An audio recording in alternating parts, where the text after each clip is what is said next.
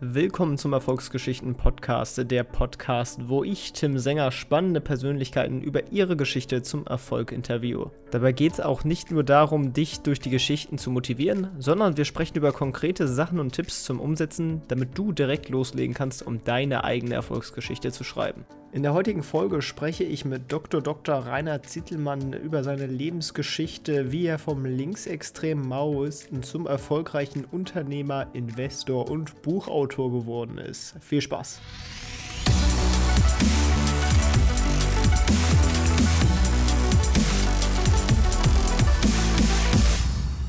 Ja, guten Tag, Herr Zittelmann. Ich freue mich, dass Sie da sind. Ich hoffe, Ihnen geht's gut soweit. Prima, ja, danke. Ja, dann äh, starten wir auch mal direkt ins Gespräch rein. Ähm, ja, ich habe Ihre Biografie gelesen und ich finde, die fängt ziemlich spannend an. Und wenn man sie ja noch nicht genauer kennt, dann startet die auch an einem ziemlich ungewöhnlichen Punkt. Ähm, ja, wo waren Sie quasi, als Sie gerade in meinem Alter waren? Wo waren Sie, als Sie so circa 20, 18 Jahre alt waren? Und was haben Sie da gerade so gemacht? Ja, also ich weiß gar nicht mehr genau, wann das war, aber ich habe ja, ich war auf dem äh, Gymnasium und war eigentlich in der 11. und 12. Klasse einer der besten Schüler, habe dann aber komplett die Lust äh, an der Schule verloren in der 13. Klasse. Da war erstens wunderschönes Wetter und ich habe immer die Schule geschwänzt und dann in der Sonne gelegen. Zweitens äh, habe ich auch den ganzen Tag äh, Haschisch geraucht, ja. jeden Tag vielleicht so drei, vier Joints und hatte also zu allen möglichen Lust nur nicht zur Schule, so dass ich meine Noten in ganz kurzer Zeit rapide von 1 auf 5 oder so verschlechtert haben. Ja. Und äh, da war mir klar, also so willst und kannst du nicht Abitur machen und habe dann mich tatsächlich abgemeldet von der Schule äh, in der 13. Klasse. Und ja, dann habe ich erstmal versucht zu arbeiten, aber so eine normale Arbeit, also das war so Pakete irgendwo aufstapeln nachts bei der Post. Und das war eine wichtige Erkenntnis für mich, dass ich niemals im Leben arbeiten will. Also Arbeit in dem Sinn, Dinge tun will, die mir keine äh, Freude machen, die man also nur fürs Geld macht. Das war also für mich ein, äh, ein heilsamer Schock. Ich habe danach das noch zweimal versucht, aber dann nur eine Woche durchgehalten und äh, habe dann also die Erkenntnis gehabt, ich kann niemals in meinem Leben Dinge tun, äh, irgendwelche Arbeiten, die mir keine äh, Freude machen. Und ja, habe dann das Jahr verbracht. Ich habe in dem äh, Jahr ähm, viel Karate trainiert äh, damals. Äh, äh, hatte auch eine, eine, Freundin, mit der bin ich durch Frankreich getrennt, ein paar Wochen. Und ja, habe mich dann doch wieder in die Schule angemeldet, was gar nicht so einfach war, weil ich war ein sehr schwieriger Schüler. Ich äh, war auch schon von der Schule geflogen. Von der Schule, wo ich am Schluss war, wäre ich auch fast geflogen. Und viele Lehrer, die äh, waren strikt dagegen, dass ich wieder aufgenommen werde. Aber ich hatte eine Direktorin, die hat mich äh, gemocht zum Glück und hat es dann durchgesetzt. Ja, und dann habe ich, ich hatte immer noch keine Lust für die Schule, habe auch fürs Abitur, also tatsächlich nicht mal eine Minute gelernt und habe dann aber trotzdem das Abitur gemacht und habe dann studiert. Ja, und auch ziemlich gut, oder? Das war sogar noch mit einer 2-0 abgeschlossen, das Abitur, oder? Ja, das war, damals war sogar 2-0 noch gar nicht so, so schlecht. Heute gibt es ja viele Einser-Abi, äh, aber dafür, dass ich nicht eine Minute gelernt habe und vor allen Dingen der Stoff, der war ja für mich mehr als ein Jahr äh, ähm, zurück äh, praktisch länger. Ja, ich habe mich gar nicht mehr daran erinnert an die, an die Sachen. Ich hatte Leistungskurs Mathematik und äh, Biologie, also auch eher ungewöhnlich und äh, Wahlpflichtfach Physik, also für jemanden, der später was gesellschaftswissenschaftlich studiert, eher, eher ungewöhnlich. Ja. Ja, und dann habe ich studiert, äh, das, was mich interessiert hat, Geschichte und Politik. Das hat mich schon seit ich äh, sieben oder acht Jahre alt war äh, interessiert und das habe ich deswegen war auch gar keine Frage, dass ich das studiert habe. Ähm, war damals auch noch äh, links gewesen. Ich muss dazu sagen, äh, wo ich, ich habe schon sehr früh angefangen, wo ich 13 war, da war ich also ganz extrem Maoist gewesen, habe auch an meiner damaligen Schule eine äh, Gruppe gegründet, die hieß Rote Zelle, habe auch eine Zeitung rausgegeben, die hieß Rotes Banner. Äh, also ich war äh, absolut äh, sehr weit links stehend gewesen, ja.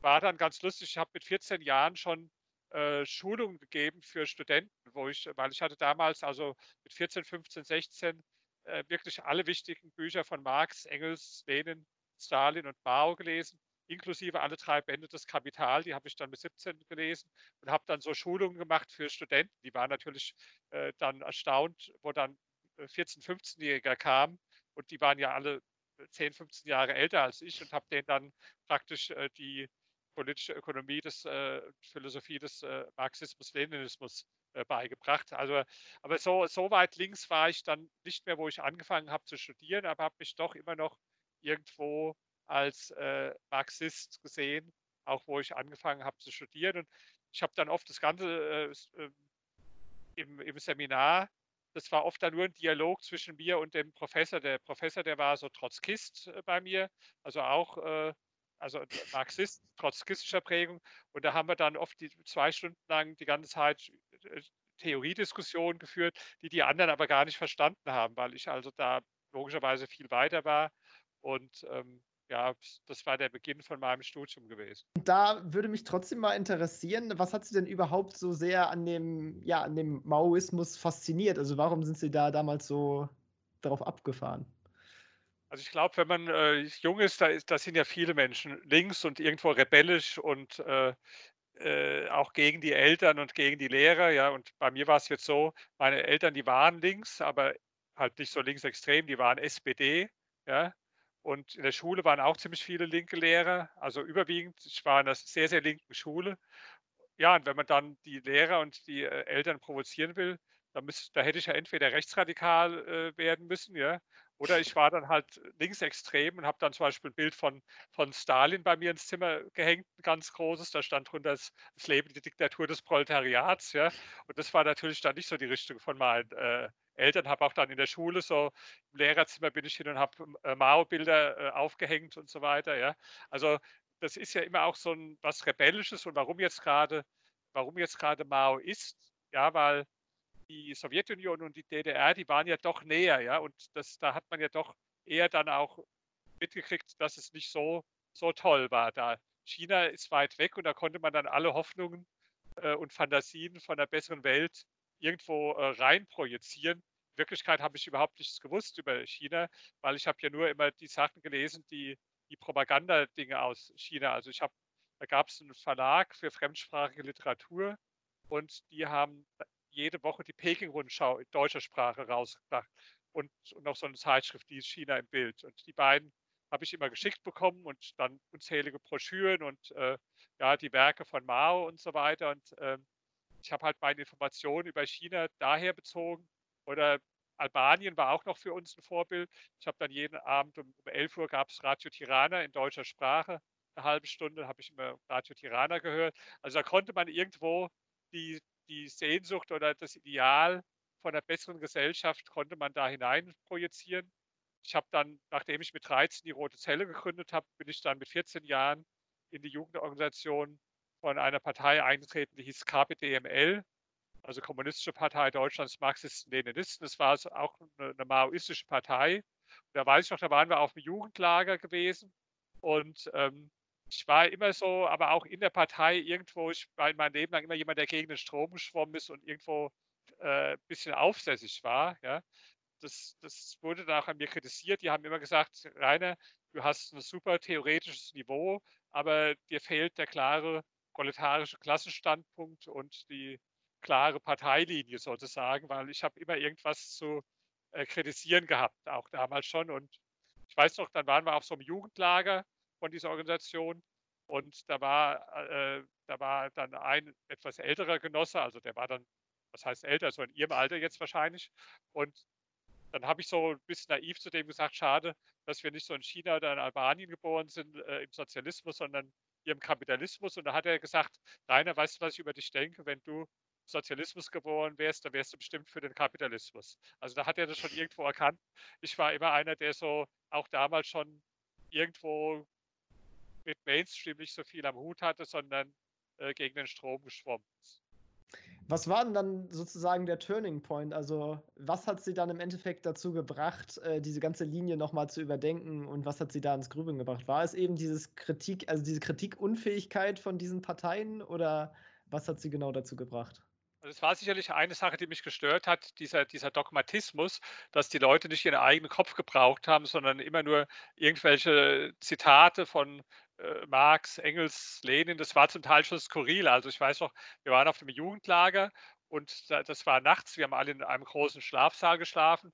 Da gab es so eine Rivalität zwischen einem äh, äh, Mitglied da von unserem Jugendorganisation und einem anderen. Das ging im Kern ging es eigentlich um eine Frau, ja? aber es wurde anders ausgetragen. Der hat dann spät nachts hat der eine noch ähm, äh, Beethoven gehört, ja, und der andere wollte schlafen.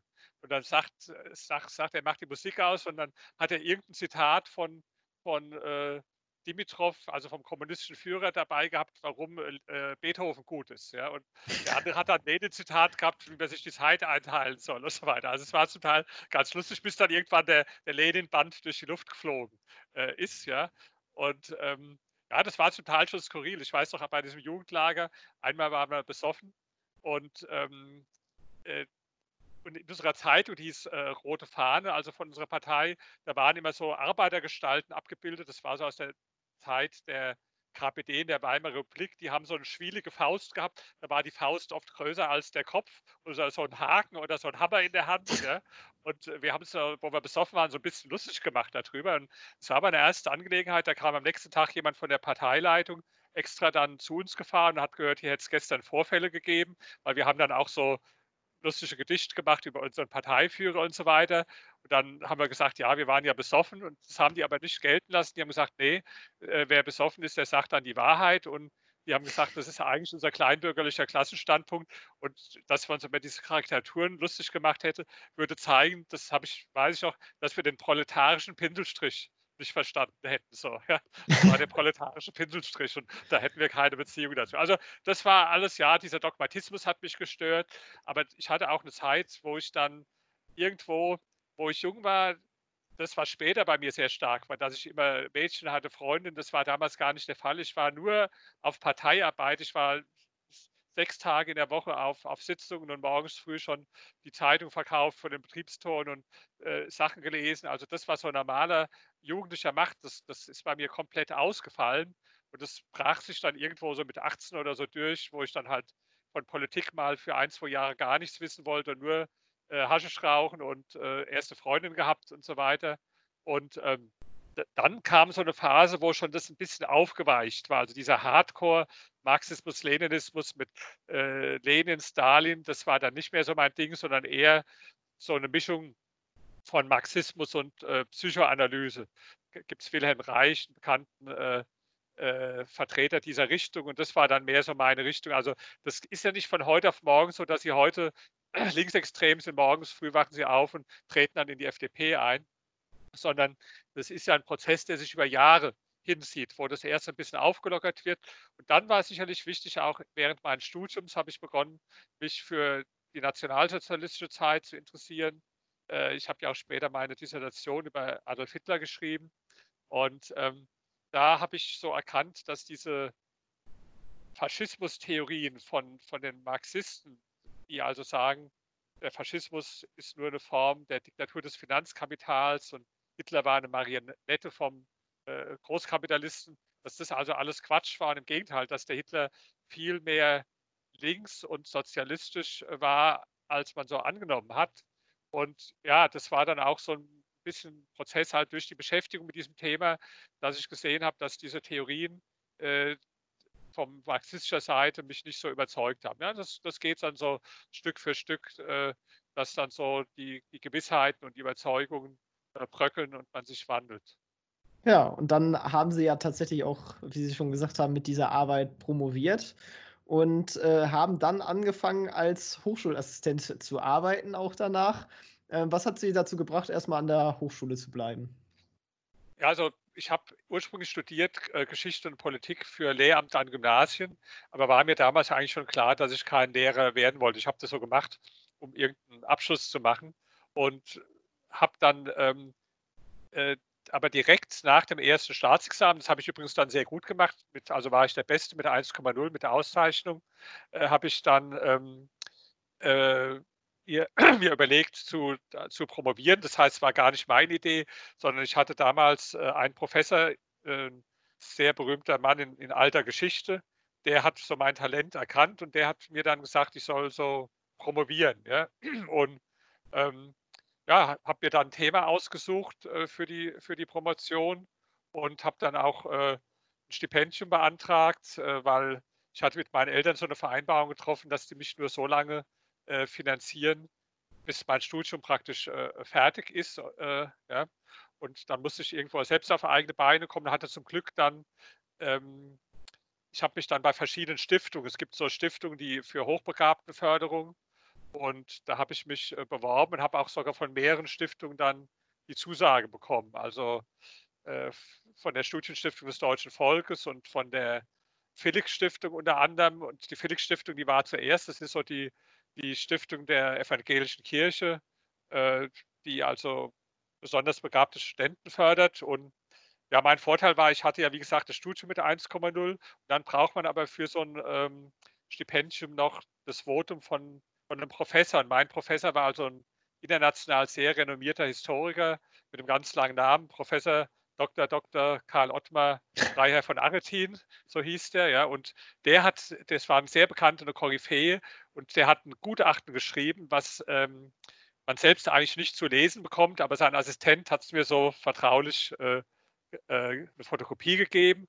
und da hat er drin geschrieben, Zittelmann ist ohne Zweifel der mit Abstand begabteste äh, Student, der mir in über 20-jähriger Lehrtätigkeit untergekommen ist. Ja? Und mit so einem Satz, wo ich natürlich sehr stolz drauf war, wenn das so jemand schreibt, dass er nie so einen begabten Studenten hatte, da waren wir dann auch zusammen mit dem Abschluss die, die Türen geöffnet und so, dass ich dann also ähm, äh, so, eine, so, ein Stipendium bekommen äh, habe und damit äh, praktisch die, die Zeit, zwei Jahre äh, finanziert habe, äh, die ich gebraucht habe für meine Promotion. Ja, und in der Zeit danach haben Sie dann irgendwann das Angebot vom Ulstein Verlag bekommen, dort Cheflektor zu werden. Wie? Ja, da, da, war doch was dazwischen. Also ich habe ja erst promoviert und nach der Promotion habe ich nicht sofort eine Stelle bekommen. Dann habe ich erst noch ähm, fertig gemacht mein zweites Staatsexamen. Ich war also Lehrer anderthalb Jahre in der Schule als Referendar und habe da Geschichte und äh, Politik, äh, Sozialkunde unterrichtet. Ja. Äh, das wollte ich einfach fertig machen. Also ich bin an sich fertig ausgebildeter äh, Gymnasiallehrer. Ja. Hätten Sie denn Bock, mal wieder an die Schule zu gehen und zu unterrichten? nee, also ähm, äh, das, mir hat es damals Spaß gemacht, ja. Aber ich glaube, erstens äh, bin ich zu, zu ehrgeizig dafür äh, und zweitens, ähm, sagen wir mal, äh, da sind ja doch viele hübsche Mädchen auch, das sind ja ständige Versuchungen, ja, und äh, das wäre jetzt, glaube ich, äh, äh, also nicht so sinnvoll. Ja. Zu viele Ablenkungen.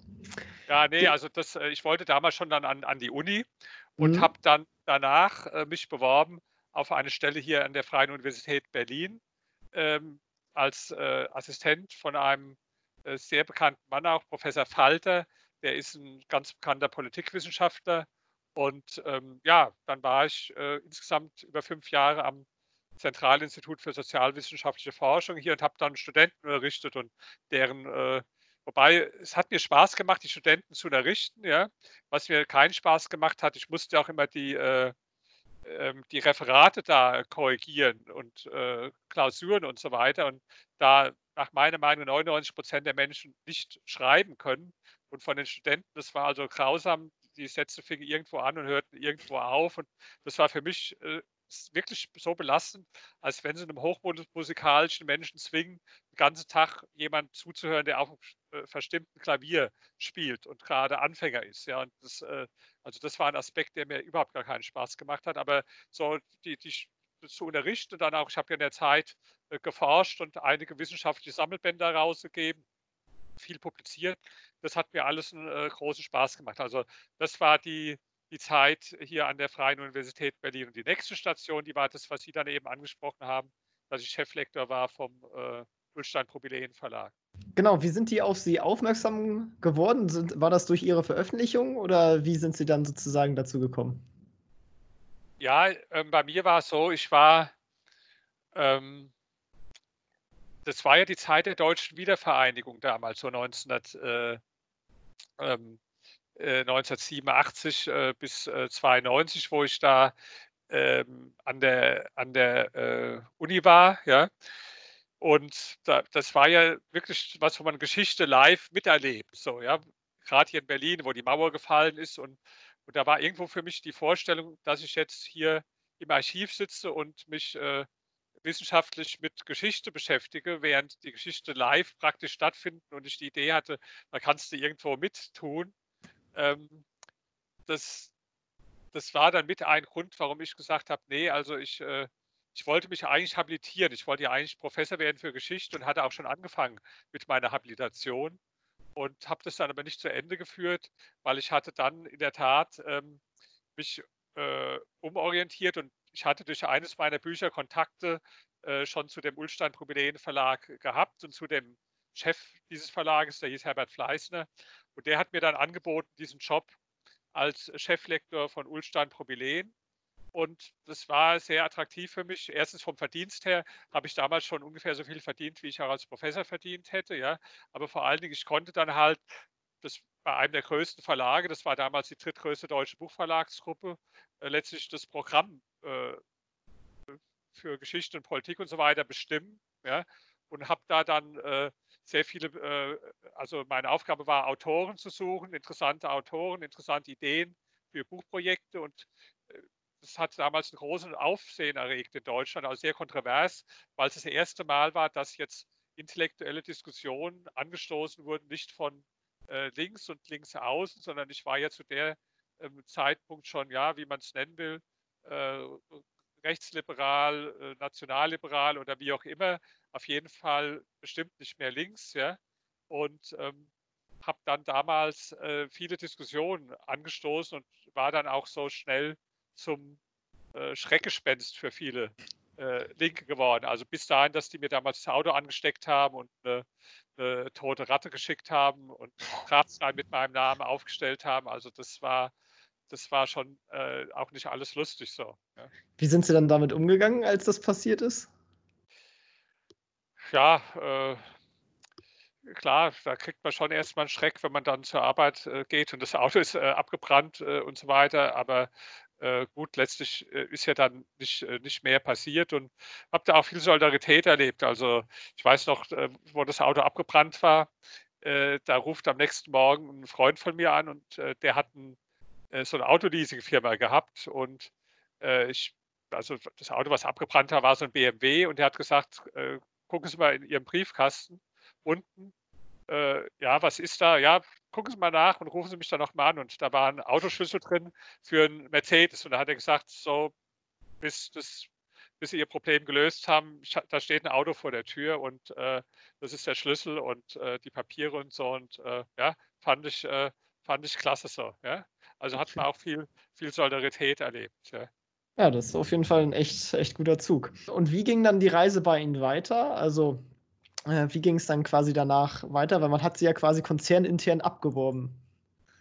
Ja, genau. Ähm, der, der, der ähm, das stimmt, der äh, Chef von dem Verlag, also der Fleißner, war auch nicht glücklich darüber, weil die Welt war in der Tat auf mich aufmerksam geworden, äh, weil ich damals äh, viel Aufsehen erregt habe mit den Büchern, die ich herausgebracht habe. Und äh, die wollten bei der Welt, es gab damals so eine Beilage bei der Welt, die hieß Geistige Welt.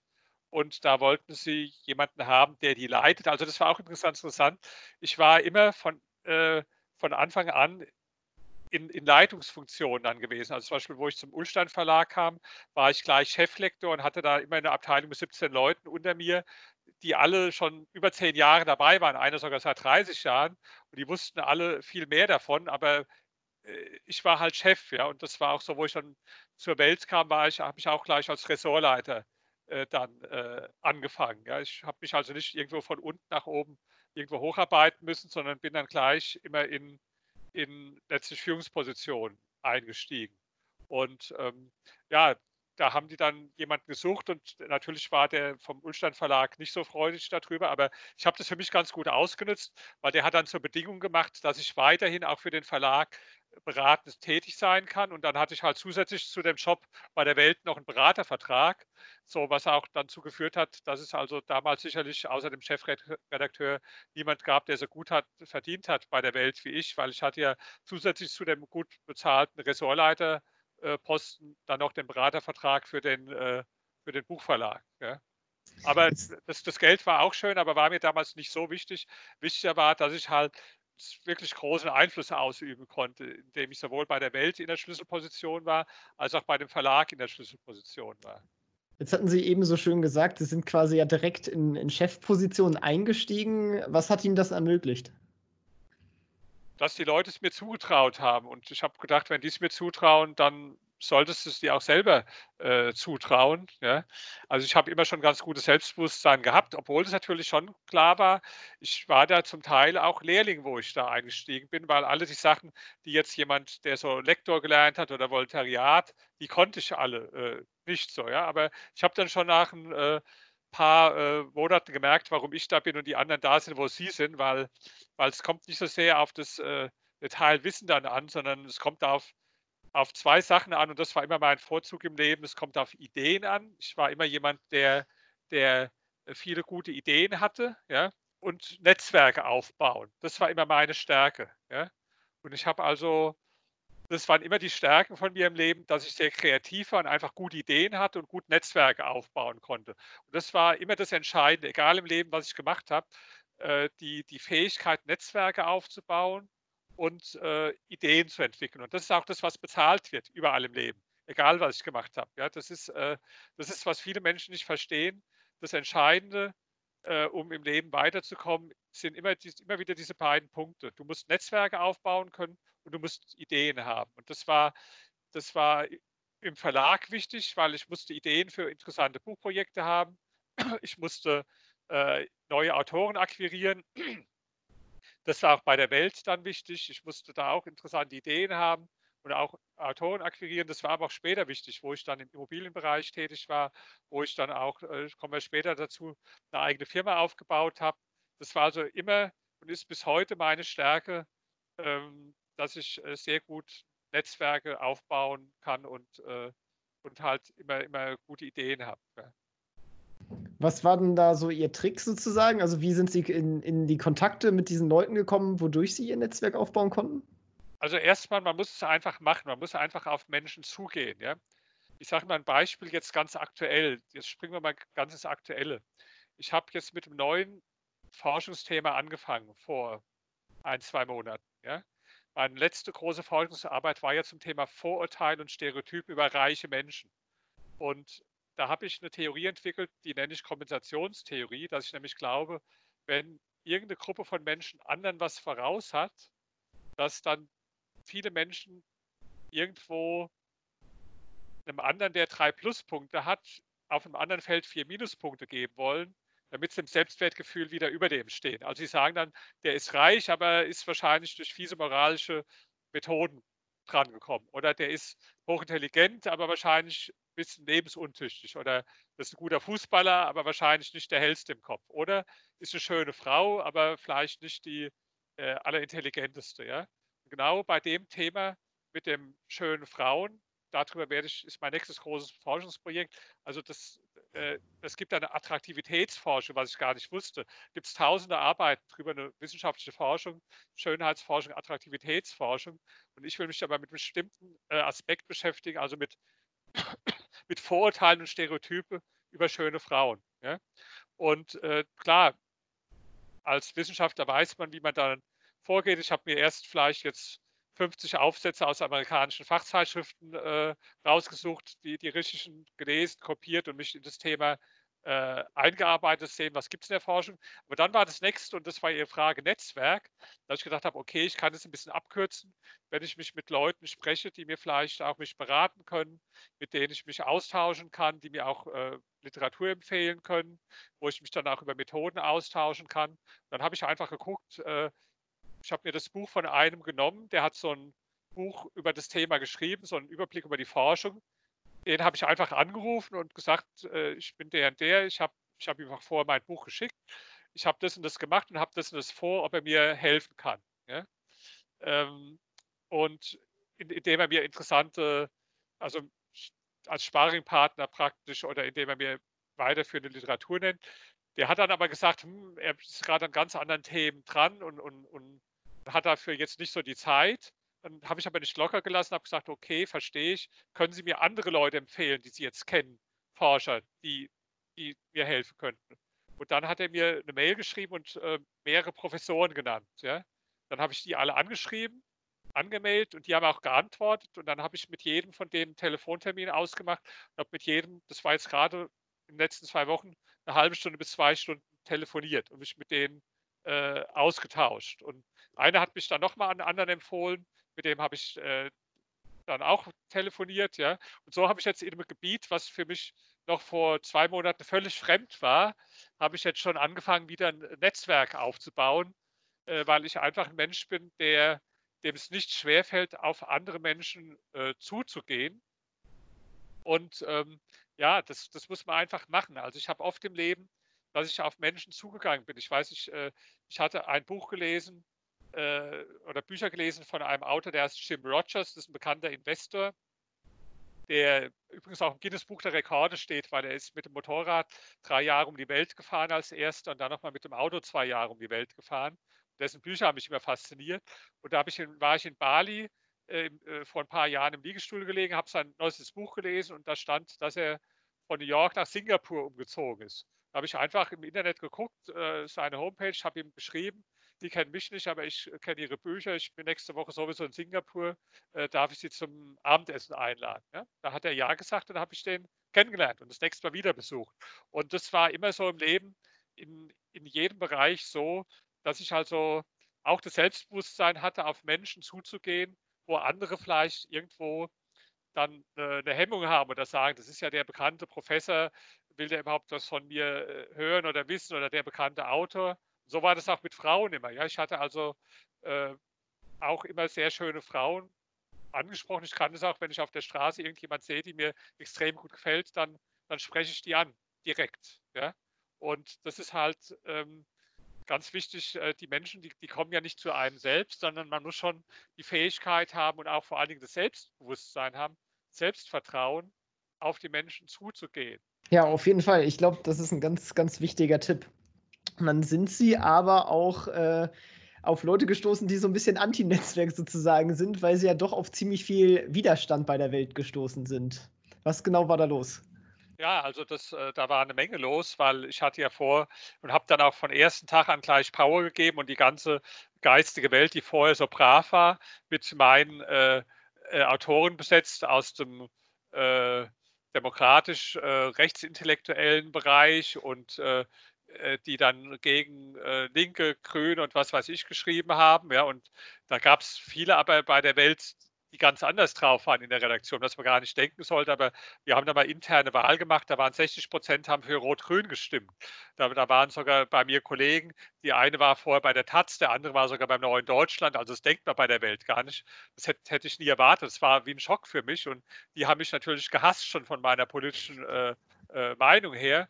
Und dann hatte ich mich noch mit zwei anderen zusammengetan. Ja, die sind auch ein bisschen großkotzig aufgetreten. Die haben dann so gesagt, ihr habt sowieso bald nicht mehr zu sagen, die Chefredakteure auch nicht, weil äh, bald übernehmen wir hier den Laden und so weiter, was jetzt natürlich nicht so klug war. Die waren so ein bisschen, mit denen ich mich dann zusammengetan habe, großkotzig. Auf jeden Fall gab es dann große Kämpfe in der Welt, die waren zum Teil politisch motiviert, zum Teil aber auch aus Angst, dass die gesehen haben, irgendwo, da kommt jetzt eine Truppe von Leuten, die uns gefährlich werden können, weil wir intellektuell von dem, was wir drauf hatten, äh, diesen sehr mittelmäßigen Leuten, die damals äh, der Chefredaktion waren, äh, weit überlegen waren. Also es hatte verschiedene Dimensionen gehabt. Auf jeden Fall war das ein Riesenkampf. Da gab es Gewinner und Verlierer.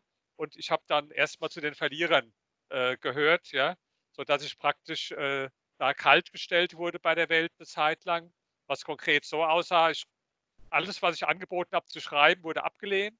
Ja. Äh, dann haben sie mir die Sekretärin weggenommen, haben mir den Computer weggenommen und den ältesten Computer aus dem Keller geholt, den es überhaupt gab und hingestellt, der also total lahm war. Ja. Und ja, heute nennt man das Mobbing, ja. aber haben wir dann versucht, irgendwo äh, das Leben schwer zu machen, letztlich mit dem Ziel, mich rauszuekeln. Also sogar die, die äh, Leiterin vom Betriebsrat, die ganz links war, hat sogar gefordert, was hier für einen Betriebsrat sehr ungewöhnlich ist, dass Titelmann also rausfliegen sollte bei der Welt. Ja, aber Sie haben die Zeit auch gut genutzt und schon parallel angefangen, äh, wieder an einem weiteren Projekt zu arbeiten dann. Ja, also äh, ich habe dann, ja, ich hatte ja nichts zu tun den ganzen Tag, dann habe ich erst mal ein Buch geschrieben, das heißt, wohin treibt unsere Republik? Das ist heute noch sehr lesenswert, weil was ich damals vorausgesagt habe, ist dann später äh, ganz vieles eingetreten. Das war 1994. Da habe ich zum Beispiel vorausgesagt, dass die CDU immer mehr verkrönt und sozialdemokratisiert äh, wird, was auch später dann ja so eingetreten ist. Ja. Ich habe auch vorausgesagt, dass die SPD mit der, damals hieß es noch mit der PDS, heute als der Linkspartei, zusammenarbeiten wird. Also lauter Sachen, die damals noch weit, ganz weit weg waren, habe ich in dem Buch vorausgesagt. Habe das Buch geschrieben und das war ganz interessant. Das, da gab es dann eine Buchvorstellung. Ähm, das hat ein Freund von mir gemacht, der Professor Michael Wolfson. Der hat das Buch vorgestellt. Da waren 200 Gäste da. Und damals war so die Zeit, wo ich es also ganz schwer hatte bei der Welt. Aber in der ersten Reihe saß der Aufsichtsratsvorsitzende vom ganzen Springer Verlag.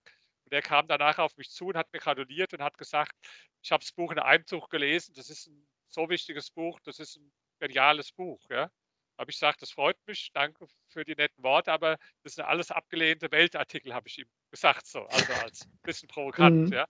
Er sagt, das ändert sich, es kommt jetzt ein neuer Chefredakteur, der wird sie wieder äh, praktisch äh, reaktivieren, dass diese Zeit, die wird bald vorbei sein für Sie. Vertrauen Sie drauf, da kommt jetzt ein neuer Mann, mit dem werden Sie sich verstehen. Das war auch so gewesen.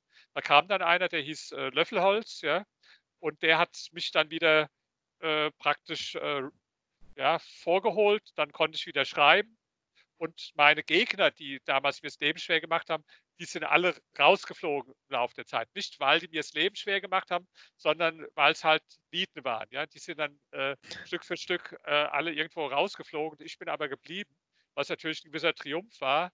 Und äh, leider mein Chefredakteur damals, also der, der Thomas Löffelholz, der ist auch geflogen dann irgendwann, also weil das war eine riesen Schlangengrube, wo keiner lang überlebt hat äh, bei der Welt. Ja. Der ist dann auch rausgeflogen.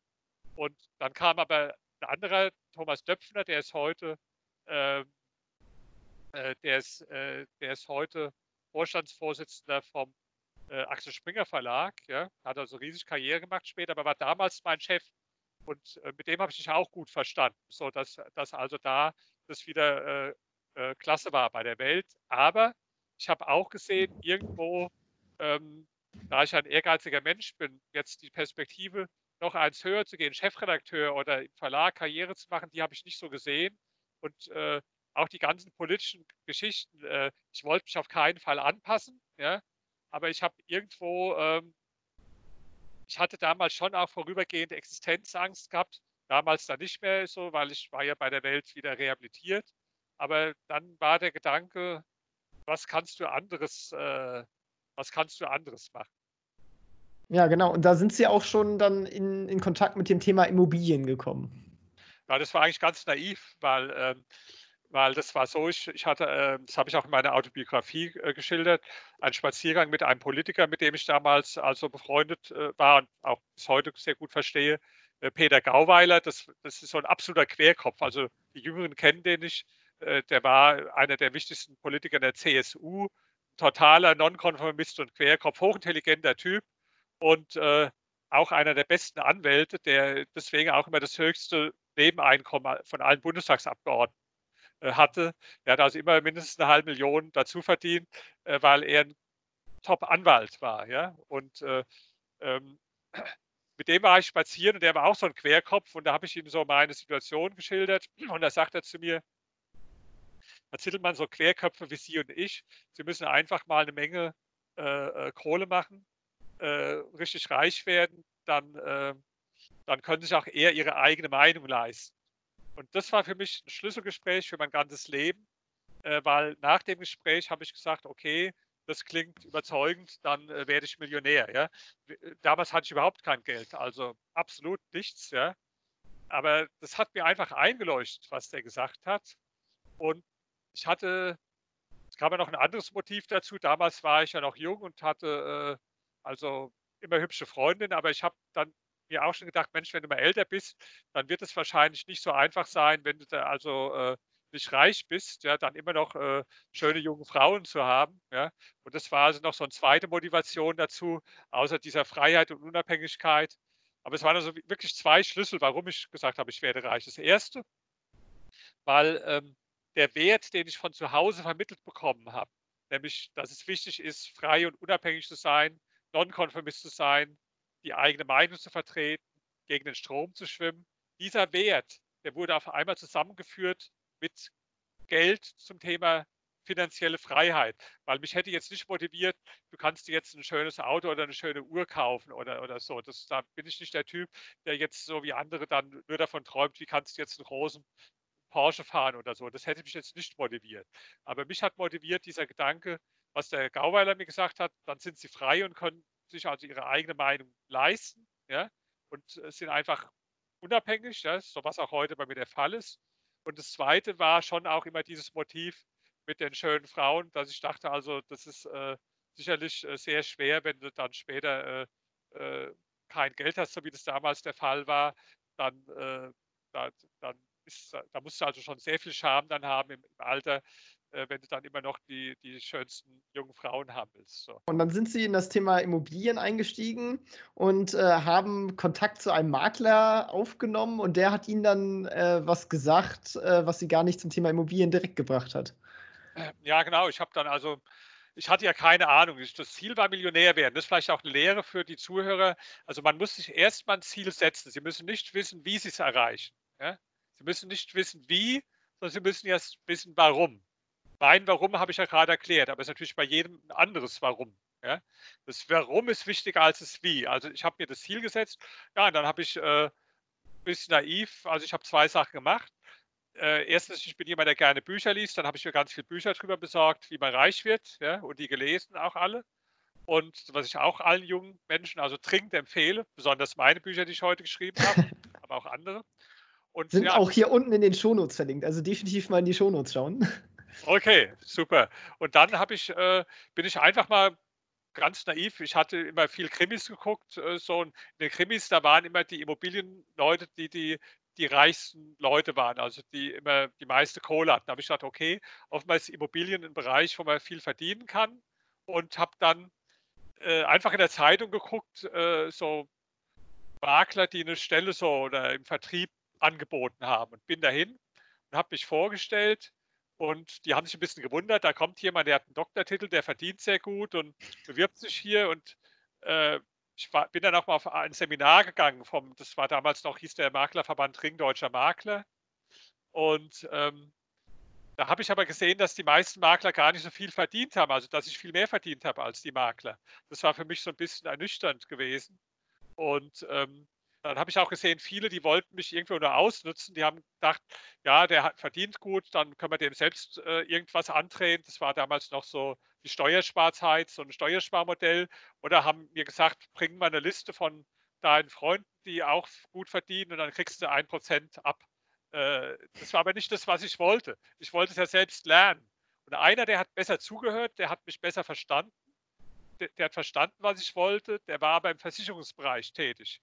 Und der hat mir dann gesagt, äh, lernen Sie doch erstmal verkaufen, fangen Sie mal im Versicherungsbereich an. Ich gebe Ihnen hier einen Bezirk, das war von der Volksfürsorge, äh, mit einem Bestand von 200 Adressen. Da fangen Sie mal nebenberuflich an.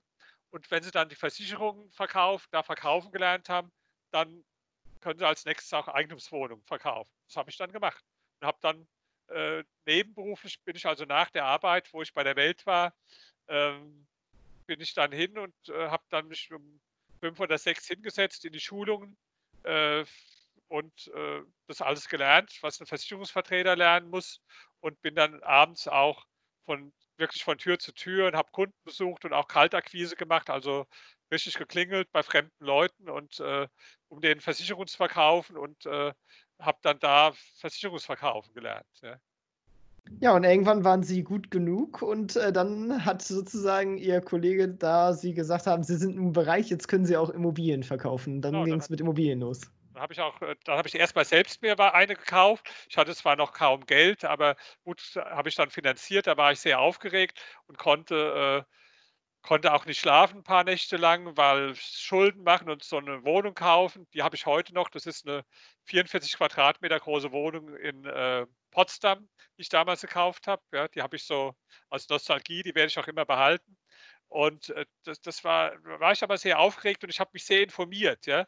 Das war damals auch die Steuersparzeit. Ich habe mich dann in die ganze Steuerthematik eingelesen und ich hab, wollte nicht einfach das glauben, was die mir dann erzählen, sondern habe das dann alles äh, studiert und, und äh, gelesen und mich dann eingearbeitet. Und dann habe ich angefangen, dann auch, äh, weil das ja damals ein interessantes Thema war, in der Welt dann Artikel darüber zu schreiben, also über, äh, über Steuern hauptsächlich, über Immobilien und Steuern. Ja? Und äh, habe mich da so gut dann reingearbeitet, dass ich zum Teil sogar Vorträge bei Steuerberatern dann gehalten habe und dann habe ich neben der Zeitung angefangen, Veranstaltungen zu organisieren zu Steuerthemen, Immobilien und Steuern mit Referenten dann äh, aus der Finanzverwaltung oder vom, äh, vom Bundesfinanzhof. Ja, und war dann richtig so, habe ich mich total gut im Bereich Immobiliensteuern ausgekannt.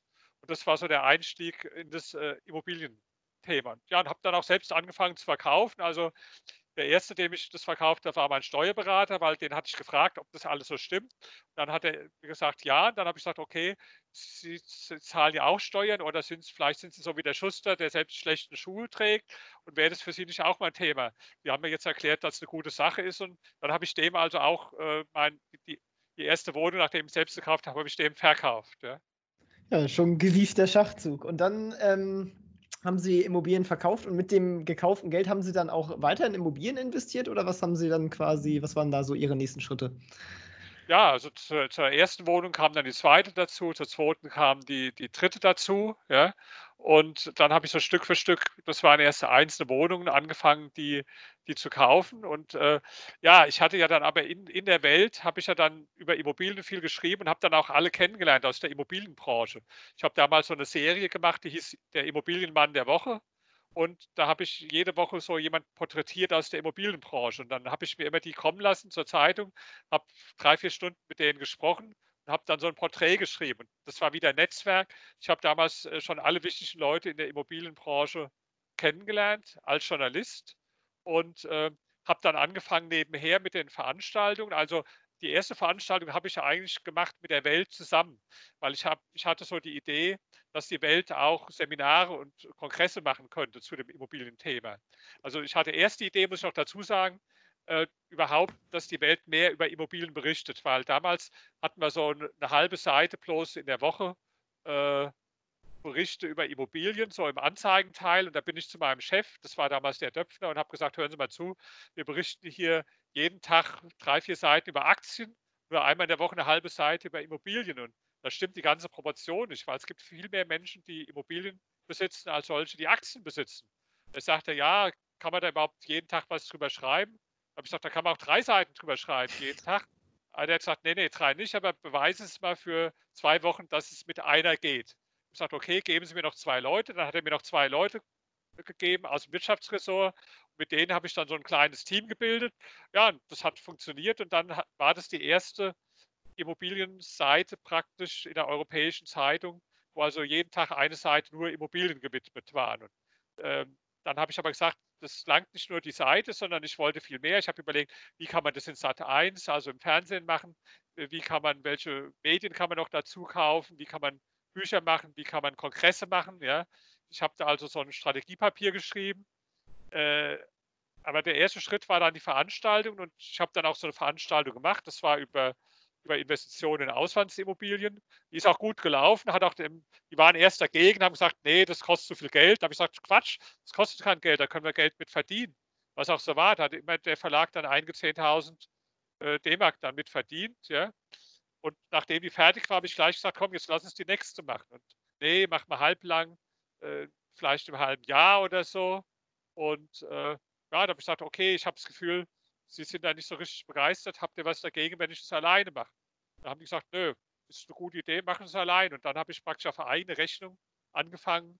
Das hieß Berliner Immobilienrunde, da gibt es auch heute noch äh, Seminare und äh, Fachkongresse zu machen, neben, als nebenberuflich, sodass ich dann bald nebenberuflich schon mehr verdient hatte als, äh, als hauptberuflich äh, verdient, äh, verdient hatte. Ja, und das, obwohl man auch als äh, hauptberuflicher Ressortleiter ja auch gar nicht mal schlecht verdient.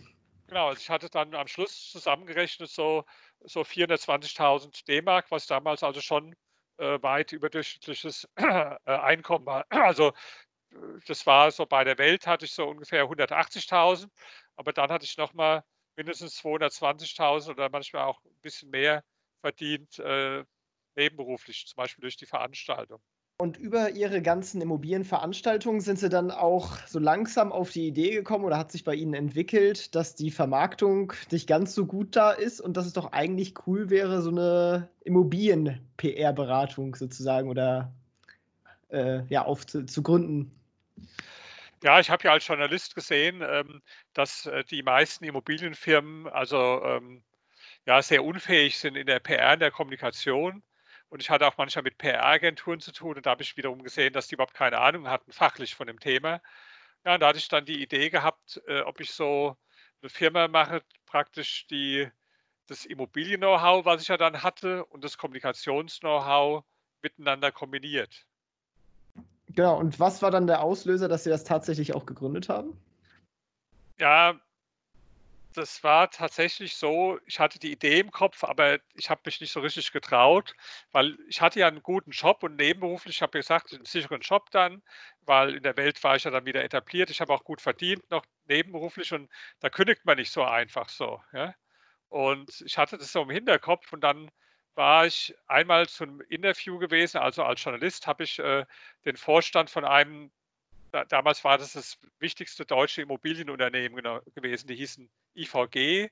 Das war also eine Euro europaweit äh, tätige Immobilienaktiengesellschaft und der äh, Vorstandsvorsitzende dieses Unternehmens, der hieß Jon von Freind. Ja?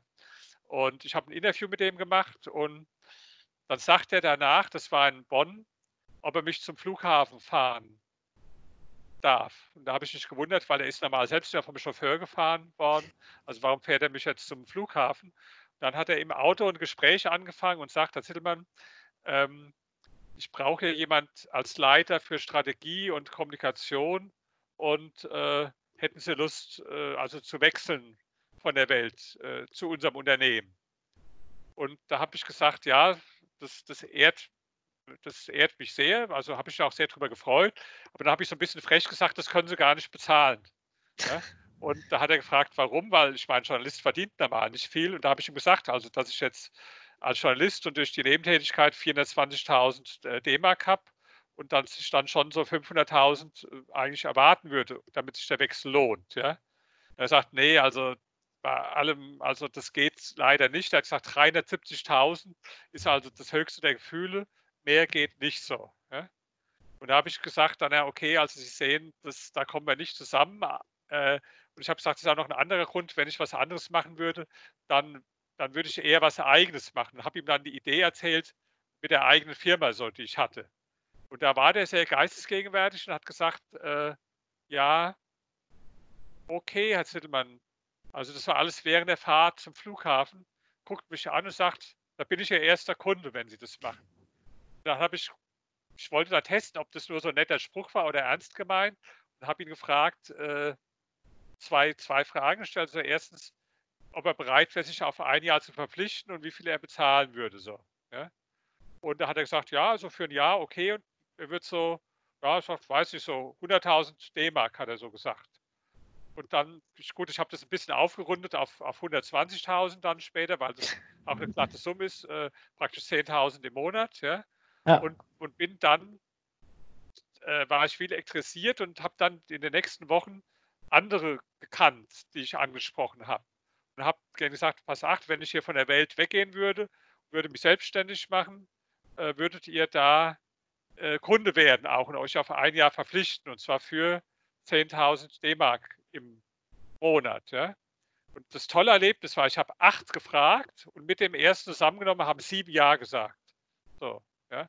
Das war natürlich ein tolles Erlebnis, weil später, wenn ich dann Kunden akquiriert habe, da gab es ja eine Firmenbroschüre, eine Firma mit einem Track Record, es gab einen Internetauftritt und äh, man konnte was vor. Damals gab es gar nichts, gab nur ich, also ich als Person und habe gesagt, also hier ist die Idee und macht ihr das, ja. Und und es war so toll, dass dann so viele Ja gesagt haben. Die haben es mir einfach, die haben es mir zugetraut. Ich habe es mir zugetraut und die haben sich selbst, äh, die haben es mir halt auch zugetraut. Und dann habe ich praktisch schon so einen Vertrag vorbereitet und ich hatte von manchen nur die mündliche Zusage, manche haben schon einen Vertrag unterschrieben und wo ich dann die Zusage hatte, bin ich zu meinem Chef bei der Welt und habe gesagt, ich kündige jetzt. Und damals war ich ja etabliert in einer guten Position und die waren also gar nicht glücklich, dass ich gegangen bin. Die wollten mich halten und haben gesagt, ja, wir wollten ihnen ja auch mehr Geld geben. Da habe ich gesagt, sehen Sie, das stört mich schon. Sie haben mir das schon versprochen und nicht gemacht. Das ist das Erste, was mich stört. Ja. Zweitens habe ich hier eine Menge Ideen eingebracht, die nicht umgesetzt wurden. Und drittens äh, nützt mir auch die Gehaltserhöhung nichts, weil ich will jetzt eine Million im Jahr verdienen. Und das war sicher nicht das, was Sie sich jetzt so vorgestellt hatten als Gehaltserhöhung. Da haben sie gelacht, haben gesagt, nee, das nicht. Und na gut, dann, äh, dann bin ich, habe ich halt gekündigt und habe dann mit den sieben Kunden waren das äh, angefangen, meine eigene Firma. Genau, und da, da muss ich einfach, also ich finde es total spannend, ähm, weil ich hätte, wenn ich jetzt nicht das Gegenteil schon wüsste, nie gedacht, dass, dass es dafür einen Markt gibt, so Immobilien-PR. Das hört sich für mich als Außenstehender für eine extrem kleine Nische an, aber war es gar nicht. Ja, die Immobilienbranche wird oft unterschätzt. Es ist eine der größten Branchen in Deutschland und auch eine der kapitalkräftigsten. Es war auch gut, dass ich mir so eine Branche gesucht habe, wo also sehr viel Geld verdient wird, weil da ist dann auch für mich äh, als Berater genug äh, da gewesen und, und abgefallen. Ja, und es gab, wie gesagt, schon andere Firmen, die auch in dem Bereich tätig waren, aber die haben sich nicht darauf konzentriert. Die haben dann alle möglichen Sachen gemacht und unter anderem auch Immobilien. Und ich hatte halt die Idee, dass ich mich darauf direkt fokussiere. Aber ich hatte auch noch nicht so eine ganz klare Vorstellung. Ich hatte alle möglichen Vorstellungen im Bereich Marketing und da war PR nur ein Bereich davon. Und ein Freund von mir hat was sehr Gutes gesagt. Ich sagte, erstens schreibt es mal auf. Der ist dann auch Kunde geworden, also späterer Freund, der ist Kunde geworden. Ich sagte, schreibt es mal auf. Und dann habe ich das auf anderthalb Seiten aufgeschrieben und er hat gesagt, egal, die meisten Sachen wirst du später gar nicht davon äh, machen, aber schreib es mal auf und du wirst irgendwo merken dann im Laufe der Zeit, was, was davon wirklich zieht. Ja? Und so war es auch gewesen, weil das war von Anfang an nicht unbedingt als reine PR-Firma gedacht. Und ich habe dann aber schnell gemerkt, dass die Kunden eigentlich äh, von den ganzen Sachen, die ich da aufgeschrieben hatte, vor allen Dingen PR haben wollten. Mhm. das Zweite, was ich gemerkt habe, dass ich davon überhaupt äh, viel zu wenig Ahnung hatte und eigentlich nichts verstanden habe. Das habe ich dann auch gemerkt. Ja, und dann äh, haben Sie eine, eine sehr Schlüsselperson quasi eingestellt. Ähm, die ihnen auch später, an die sie ja auch später dann die Firma verkauft haben. Was waren dann aber bis dahin so quasi die Erfolgsfaktoren für, für ihr Unternehmen? Naja, also das, was mir früher im Weg gestanden hat, dieser Sicherheitsfanatismus, ja, der hat mir da schon genützt dann. Also der Sprung erstmal in die Selbstständigkeit, da musste ich mal einmal dieses Sicherheitsgefühl überspringen, ja, weil wo ich jung war, hatte ich einen Freund, der hat mal über mich gesagt, also Reinhard, dir steht alles offen im Leben, du wirst, kannst allen Erfolg haben, weil du bist intelligent, du bist ehrgeizig, du kannst gut so Netzwerke machen, aber dir wird eine Sache immer im Weg stehen, äh, dein Sicherheitsfanatismus, weil da, wo andere Leute äh, drei Dübel machen, da machst du neun und das äh, wird ein Problem sein. Da hat er auch recht gehabt, also da muss ich einmal drüber springen, aber wo ich es dann gemacht habe, da war dann schon das wieder ein Vorteil, weil ich habe die Firma dann so aufgebaut, die gibt es ja heute noch, dass sie zum Beispiel jetzt in der Corona-Krise wunderbar die Krise äh, übersteht, ja, während viele andere Probleme haben. Ich habe jetzt mit dem gerade gesprochen, dem ich die Firma verkauft habe und das ist aber immer noch darauf zurückzuführen, dass ich damals gewisse Dinge so strukturiert habe, äh, dass sie halt auch in den schwierigsten Bedingungen funktionieren. Ja?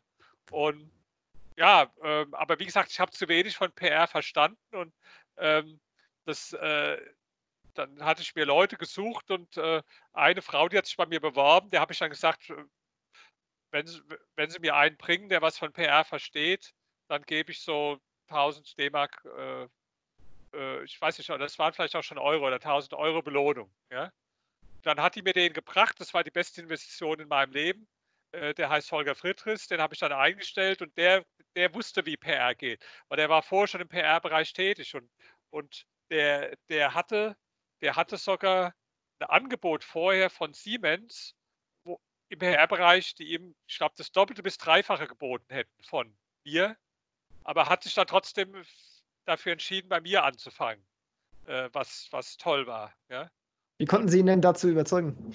Weiß ich, der irgendwo, der hat ein Vertrauen gehabt in, in mich wie die anderen Leute auch. Das habe ich halt gelernt, dass Vertrauen sehr wichtig ist und dass ich immer das Vertrauen von Menschen, also die Menschen, die haben das Gefühl gehabt, wenn der Zittelmann was macht, dann, äh, dann hat es Hand und Fuß und das hatte der offenbar auch gehabt und hat sich auch später für ihn als die richtige Entscheidung herausgestellt, weil er hat dann später auch mehr verdient bei mir, als er bei Siemens verdient hätte. Und ja, später habe ich immer sogar dann viel später, 15 Jahre später, die eigene Firma verkauft. Parallel haben Sie auch immer weiter Immobilieninvestments getätigt und sind da ja auch immer gegen den Strom sozusagen geschwommen. Wie haben Sie diese Möglichkeiten damals entdeckt und wie sahen die aus Ihrer Perspektive aus?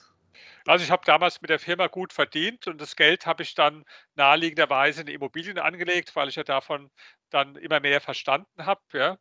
Und ähm, ja, es stimmt, was Sie sagen, gegen den Strom geschwommen.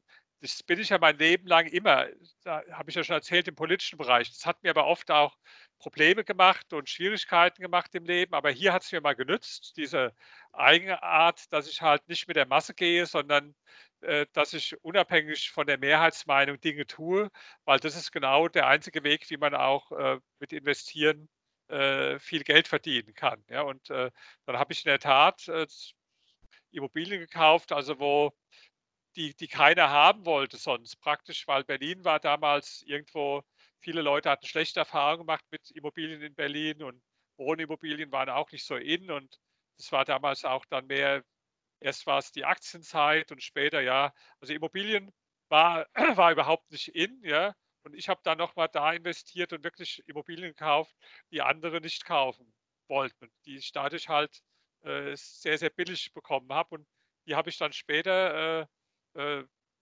zum Beispiel zehn Jahre später, 12, 13 Jahre später, wo dann das Mode war, in Immobilien zu gehen und Mode in, in Berlin zu investieren, habe ich dann zum Vielfachen verkauft wieder so.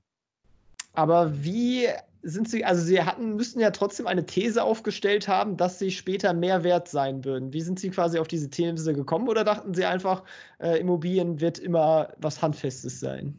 Also sagen wir mal so, die großen Wertsteigerungen, die dann gekommen sind, die hätte ich in dem Ausmaß gar nicht erwartet. Aber ich habe ja gesehen, äh, dass die Immobilien schon aus sich heraus einen super Cashflow hatten. Also äh, ich habe ja Immobilien gekauft, die, die günstigste war mal äh, mit einer Anfangsrendite von 15 Prozent und andere mit einer Anfangsrendite vielleicht von, von 8, 9 Prozent. Und das heißt, ähm, selbst wenn es da nie eine Wertsteigerung gegeben hätte, wenn man dann entsprechend Eigenkapital, Fremdkapital einsetzt, ich habe sehr viel mit Fremdkapital gearbeitet, dann ist ja da noch auch äh, nach dem, was Sie für Zinsen und Tilgung äh, ausgeben müssen, ist ja da äh, also Überschuss da oder ich habe es dann halt so gemacht, dass ich dann sehr viel auch in die Tilgung reingegeben habe, ja, sodass dass, dass mir das einfach äh, äh zu Recht als nicht äh, riskant erschien. Ja. Und ähm, dass die Preise steigen werden, habe ich aber trotzdem gedacht, habe ich auch geschrieben, und zwar deswegen, weil in Berlin waren ganz ungewöhnlich niedrig die Immobilienpreise damals, also ganz anders als in, äh, in den ganzen anderen deutschen Städten. Und das war mir klar, dass es Auswirkung war von Sondersituation, weil Berlin war ja eine geteilte Stadt äh, gewesen äh, früher. Da gab es den Ostteil, wo Sozialismus war, aber Westteil war auch praktisch eine Art von Sozialismus, weil das war alles mit Steuervorteilen, äh, Förderungen und, und, und. Also das, es gab keinen richtigen Markt da, sondern das war alles verzerrt durch, äh, durch Steuern und so weiter. Ja? Und ähm, ähm, die sind dann aber beseitigt worden, irgendwann die Steuervorteile. Und äh, äh, mir war klar, also dass irgendwann Berlin einfach, warum sollte Berlin grundsätzlich anders sein als, was weiß ich, Köln oder, oder äh, Düsseldorf oder, oder andere Städte. Ja? Das war einfach meine Hypothese. Und äh, ja, die hat sich dann auch äh, letztlich als richtig herausgestellt später. Ja, und das hat ja auch ziemlich gut funktioniert. Wie war das ungefähr so von der Aufteilung her? Also wie viel von Ihrem Vermögen haben Sie über Ihr Business sozusagen gemacht und wie viel über Immobilien? Also ich kann es nicht so genau ausrechnen, aber ich, äh, ich glaube vielleicht so die Hälfte aus der unternehmerischen Tätigkeit ja, und etwas mehr als die Hälfte dann sicherlich aus den Investitionen auch, wobei das jetzt Schwerpunkt Immobilien war, aber nicht nur Immobilien. Also ich habe dann auch später zum Beispiel 2004 äh, relativ viel Gold gekauft. Ich habe äh, auch im Aktienbereich investiert. Ich habe auch äh, äh, über Fonds in amerikanische Immobilien investiert. Äh, der Schwerpunkt waren schon in äh, Berlin die äh, äh, Wohnimmobilien, aber ich habe auch in anderen Bereichen äh, mhm. investiert. Ja. Und sind dann da auch immer antizyklisch sozusagen vorgegangen? Ja, also wo ich Gold gekauft habe, haben mich auch die meisten für verrückt erklärt. Da hat damals noch das Kilo äh, 10.000 bis 14.000 äh, Euro gekostet, heute kostet 50.000, aber ich habe es halt bis heute behalten. Ja. ja. Und dann irgendwann äh, kam, ja, ob man es einen schweren Schlag nennen äh, möchte, ihr, ihr äh, sehr wertvoller PR-Mitarbeiter wollte dann kündigen. Und ähm, ja, wie sind Sie da vorgegangen? Was haben Sie danach quasi gemacht? Also erstmal, ich hatte schon ein bisschen die Lust an der Sache verloren. Nicht so, dass mich das jetzt richtig angekotzt hätte, aber sagen wir, aus wirtschaftlichen Gründen musste ich ja nicht mehr arbeiten ja, mit der Firma. Und ich war jetzt ein schwieriger Chef und das war auch nicht so meine Sache mit den Mitarbeitern. Also ich hatte immer viel Stress mit, mit Sekretärinnen vor allen Dingen, aber auch mit anderen Mitarbeitern. Ich hatte so ein paar, mit denen habe ich mich gut verstanden, aber ich, ich, äh, ich bin, das, das war nicht mein Ding, das ist auch nicht mein Talent. Ja? Und äh, ich, es war dann auch immer wieder das Gleiche. Ich habe dann schon angefangen, nebenbei meine zweite Doktorarbeit zu schreiben. Das hat mir also wesentlich mehr Spaß gemacht und habe dann auch so die Firma ein bisschen vernachlässigt und bin vielleicht auch noch schwieriger geworden in der Zeit, so dass einige Mitarbeiter äh, abgehauen sind. Vielleicht auch, weil sich die Arbeitsmarktsituation gebessert hat und äh, da sind also ein paar Mitarbeiter gegangen und irgendwann hat sich auch mein bester Mitarbeiter dann, der hat gesagt, also hat mich angerufen und hat gesagt, dass er also äh, auch gehen will jetzt. Ja? Und äh, das war schon ein Schock für mich, aber ich habe immer die Angewohnheit zu überlegen, wie man aus Schlechtem was Gutes machen kann und habe dann ziemlich schnell reagiert, also mit ziemlich schnell meine ich zwei Minuten und habe dem nach zwei Minuten äh, vorgeschlagen, die Idee ist mir also erst im Gespräch gekommen, was er davon hält, die eigene Firma, also meine Firma zu kaufen. Ja, ich wusste nicht, was der machen wollte, also ob er jetzt anfangen wollte in einer anderen Firma oder ob er sich selbstständig machen wollte, aber ich hatte so drauf getippt und das war auch richtig, äh, die Vermutung, dass er sich selbstständig macht und das hatte er auch schon alles vorbereitet. Also der hatte schon parallel alles vorbereitet für eine eigene Firma und das wäre also schwierig gewesen für mich, weil der, äh, der hätte bestimmt auch ein paar Kunden mitgenommen und auch Mitarbeiter mitgenommen und äh, da hatte ich also überhaupt keine Lust dann. Äh, die, auch viele Sachen, die er gekonnt hat, die habe ich ja gar nicht gekonnt. Ja? Und deswegen habe ich also gedacht, nee, jetzt muss eine gute Lösung finden. Und ja, dann habe ich, äh, hab ich dem die Firma halt verkauft. Ja. Das, das ging dann auch relativ rasch. Also äh, der hat auch Vertrauen zu mir gehabt. Äh, also so, dass er sich nicht meinen Anwalt genommen hat, weil er einfach wusste, dass er dass ich ein Mensch bin, dem er 100% vertrauen kann, der nicht übers Ohr hauen wird. Im Gegenteil, ich habe ihm noch geholfen, dann äh, eine Bank zu finden für die Finanzierung äh, vom Kaufpreis. Und ja, sechs Wochen später haben wir beim Notar gesessen und dann habe ich die ersten Jahre noch einen Beratervertrag auch gehabt, wo, wo ich, also meine Stärke waren immer so Vertragsverhandlungen, äh, was nicht so unbedingt seine Stärke äh, ist. Er hat viel, viel besser, also viel mehr Ahnung im PR-Bereich, aber meine Stärke waren halt immer so die Vertragsverhandlungen. Ja? Und da habe ich ihn dann weiter beraten und ja, der Beratervertrag, der ist jetzt auch seit, seit Jahr, glaube ich, äh, gibt es den nicht mehr. Der ist dann irgendwann ausgelaufen, aber wir haben immer noch ein tolles Feld. Das hat mich gerade vor ein paar Tagen wieder angerufen und hat gesagt, Silvan, ich habe hier so eine bisschen komplizierte Situation mit äh, zwei Kunden. Äh, sagen Sie mal, wie, wie würden Sie jetzt das Thema lösen? Also da ist immer noch ein äh, Vertrauen und ein guter Draht. Und die Firma läuft auch toll weiter. Der hat es toll gemacht und da bin ich auch ein bisschen stolz, weil war ja, war ja mein Baby damals und ähm, das schaffen ja nicht alle Unternehmer, dass eine Firma, die sie aufbauen, dass sie dann auch, nachdem sie ausscheiden, wirklich toll, toll weiterläuft. Ja, mhm. ja auf jeden Fall. Ja, und dann äh, sind wir jetzt ja quasi in der heutigen Zeit angekommen und Sie sind jetzt, ja, ich würde sagen, hauptsächlich Autor und haben eine ganze Menge an Büchern rausgebracht. Ähm, möchten Sie da einmal so einen kurzen Umriss geben, über was Sie alles schreiben? Ja, also jetzt kommt der eigentlich wichtige Teil, wer es bis hierhin durchgehalten hat, weil ich komme mir schon vor so wie der Opa bisher, weil die Opas, die erzählen ja auch immer praktisch äh, vom, von früher und was sie alles so gemacht haben. Ja, und klar, wenn man älter wird, da hat man auch mehr zu erzählen, als man vielleicht mit 20 zu erzählen hat. Ja, aber nee, der, der Opa will ich ja nicht sein, der nur von früher erzählt, weil für mich fängt es jetzt erst richtig an alles. Und ich habe auch gerade, also in meiner Autobiografie, äh, die zweite Auflage noch ein Kapitel hinzugefügt, wo ich dann auch schreibe, was meine jetzigen neuen Ziele sind, die ich angehe. Ja. Das Geldverdienen steht jetzt nicht so im Vordergrund. Brauche ich auch nicht mehr. Das, äh, die Sachen, die ich jetzt mache, also da verdiene ich jetzt nicht viel äh, äh damit, weil ist auch nicht notwendig, sondern äh, ich habe jetzt an zwei Sachen Forschung, äh, äh, Freude. Erstens an der Forschung wieder. Also ich habe zum Beispiel dann, also ich habe erst meine zweite Doktorarbeit geschrieben, die gibt es auch als Buch, Psychologie der Superreichen. Da hatte ich äh, mit 45 reichen Menschen Interviews gemacht, mit jedem ein bis zwei Stunden gesprochen.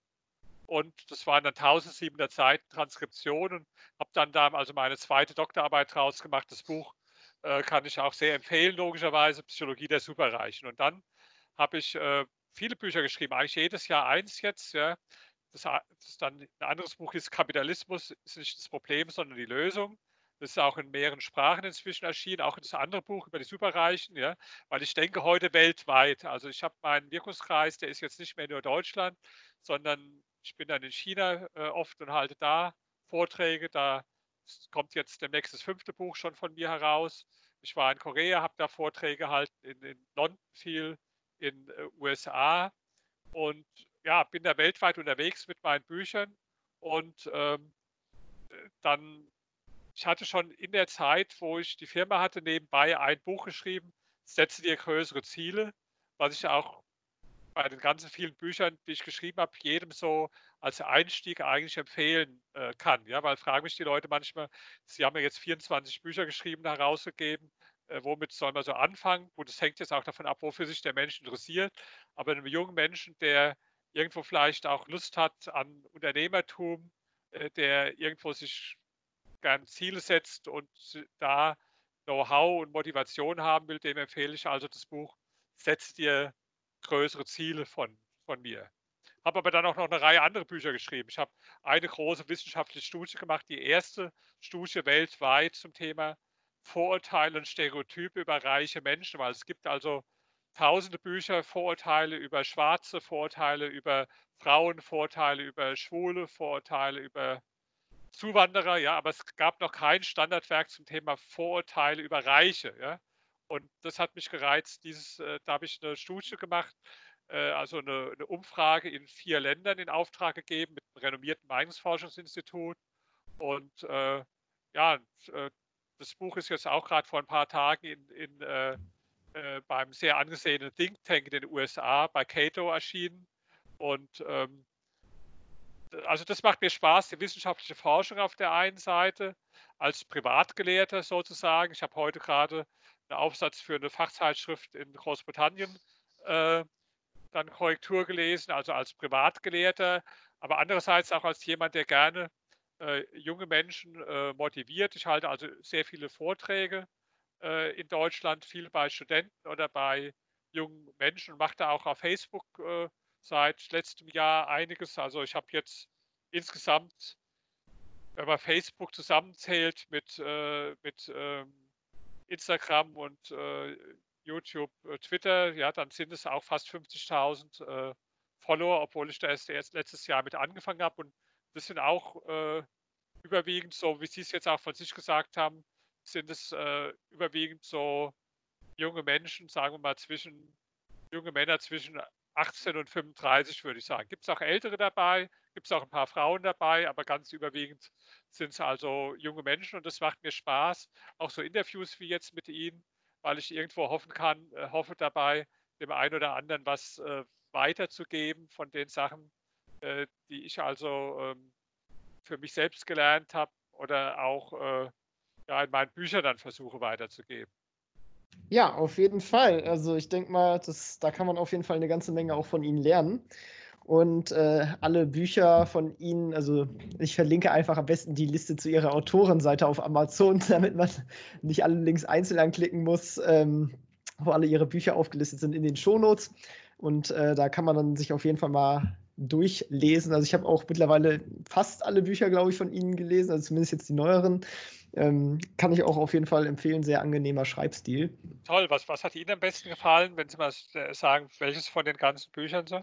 Äh, der Kapitalismus ist äh, nicht das Problem, sondern die Lösung. Also das, weil ich einfach generell, also ich bin auch ein liberal eingestellter Mensch und äh, denke, dass es einfach zu viele falsche Ansichten einfach und Stereotype über äh, das Konzept des Kapitalismus gibt und ähm, denke da, dass das Buch eigentlich da schön sachlich drüber aufklärt. Ja, das freut mich. Also da können wir auch gerne noch mal ein eigenes Gespräch nur über das Thema von dem Buch äh, machen. Das äh, ist ein Thema, wo ich auch viele Vorträge drüber halte. Also ich war, wie gesagt, letztes Jahr gerade in Korea und habe darüber gesprochen. Das war sogar in Korea dann das erfolgreichste äh, Sachbuch äh, gewesen, eine, eine, Zeit lang, ja, äh, weil die Menschen da ja auch erleben, Kapitalismus und äh, Sozialismus in der Gegenüberstellung. Und ja, da habe ich auch eine Bitte. Also wenn ähm, wenn sich jemand tatsächlich für solche Fragen, auch politische Fragen interessiert, ist das sicher das erste Buch, was ich jemandem empfehlen würde. Ist halt heute auch absolut gegen den Mainstream. Wir hören ja immer, wie schrecklich ist der Kapitalismus und der Kapitalismus ist an allem schuld, jetzt sogar an der Corona-Krise. Also konnte ich gar nicht verstehen. Ich habe gerade vorgestern ein Interview gehabt, das war so mit äh, äh, die, das Studio in, in, in, London und da war der andere Gesprächsteilnehmer war der Chef von den äh, demokratischen Sozialisten in Amerika, der war in Washington und ich, ja. Und da sollte man so ein Streitgespräch nennen. Der in London, der war richtig drauf aus, der wollte den Sozialisten dazu bringen, dass er sagt, dass der Kapitalismus schuld ist an Corona. Aber der war jetzt offenbar nicht äh, ganz so auf den Kopf gefallen. Der, der war mir auch ganz sympathisch. Also das hat er sogar, der Sozialist hat sogar die These abgelehnt, weil er hat dann auch gesagt, naja, also es gab ja auch schon vor dem Kapitalismus, gab es ja auch schon äh, äh, Epidemien und so weiter. Also da war der richtig ein bisschen enttäuscht in London, weil er dachte, er macht jetzt hier so einen Clash, wo der eine sagt, der Kapitalismus ist dran schuld und der andere sagt, er ist nicht dran schuld. Das hat irgendwo gar nicht so richtig äh, funktioniert, ja hat mir aber jetzt sehr Spaß gemacht, das Interview mit Ihnen, weil so ein ausführliches Interview war jetzt praktisch auch mein Leben, meine Biografie mal erzählt. Das würde ich auch irgendwo so nennen in diese Richtung. Das gab es eigentlich äh, noch nicht bisher, weil das sonst immer alles ähnlich. Ja, ja ich denke mal, war ein, war ein ganz, äh, ganz spannender, vollumfänglicher Umriss sozusagen ihres Lebens. Und ja, ich würde mich auch auf jeden Fall sonst mal freuen über eine weitere Folge zur, zur Erfolgsgeschichte des Kapitalismus sozusagen. Äh, wer daran auch Interesse hat, der hinterlässt am besten eine Bewertung bei iTunes und schreibt das dazu.